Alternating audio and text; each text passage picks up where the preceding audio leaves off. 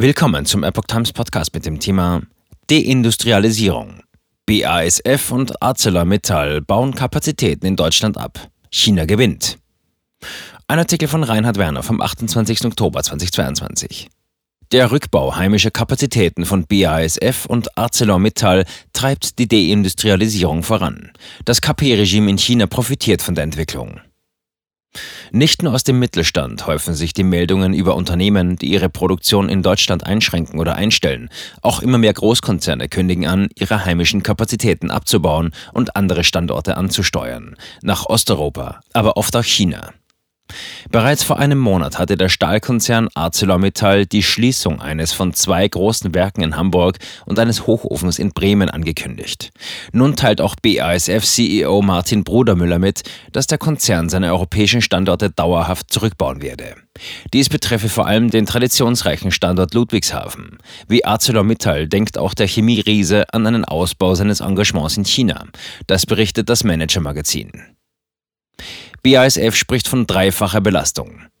Der BASF-CEO nennt eine dreifache Belastung als Grund für die Desinvestition. Diese setze sich zusammen aus schleppendem Wachstum, hohen Energiekosten und permanenter Überregulierung. In einer Mitteilung erklärte Brodermüller jedoch, die herausfordernden Rahmenbedingungen in Europa gefährdeten die internationale Wettbewerbsfähigkeit der europäischen Produzenten. Sie zwängen das Unternehmen dazu, unsere Kostenstrukturen schnellstmöglich und auch dauerhaft anzupassen. Der europäische Chemiemarkt wachse bereits seit etwa einem Jahrzehnt nur noch schwach. Die explodierenden Preise für Strom und Gas setzten die Wertschöpfungsketten unter Druck. Dies habe an europäischen Standorten die Kosten gegenüber 2021 um 2,2 Milliarden Euro erhöht. In den kommenden beiden Jahren wolle BASF nun ein Sparprogramm umsetzen. Die jährlichen Kosten außerhalb der Produktion sollen dadurch um 500 Millionen Euro sinken. Mehr als die Hälfte der Einsparungen würden den Standort Ludwigshafen betreffen, wo etwa 39.000 der weltweit 111.000 Mitarbeiter beschäftigt sind.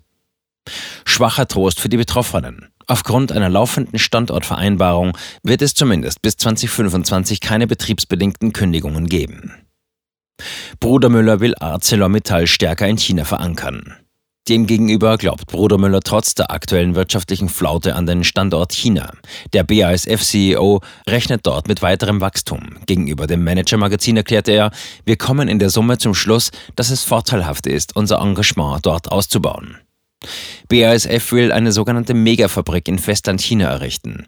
Dies hat auch in der Konzernführung für Unmut gesorgt. Immerhin habe die Debatte für eine immer stärkere Abhängigkeit von der KP-Diktatur mittlerweile auch die Wirtschaft erreicht.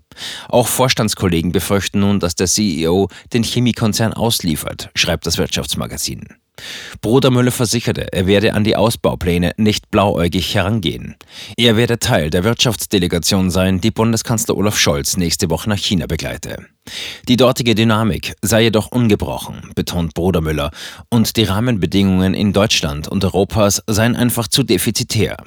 Zuletzt habe Europa bereits im starken Jahr 2021 laut dem CEO nur noch ein Drittel zum weltweiten Gesamtergebnis des Konzerns beigetragen.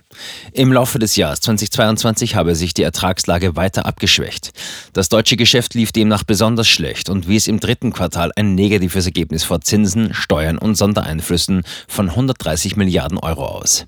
Krise in der Stahlindustrie kann andere Branchen infizieren. Unterdessen warnt der Vorstandsvorsitzende von ArcelorMittal Deutschland, Rainer Blaschek, dass der deutsche Zweig des Stahlriesen bei den hohen Energiepreisen nicht mehr konkurrieren könne.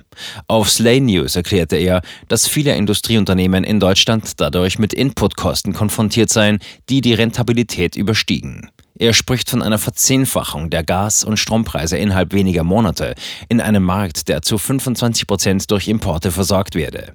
Dies mache die Industrie nicht mehr wettbewerbsfähig. Für Blaschek steht fest, wir sehen dringenden politischen Handlungsbedarf, um die Energiepreise sofort in den Griff zu bekommen.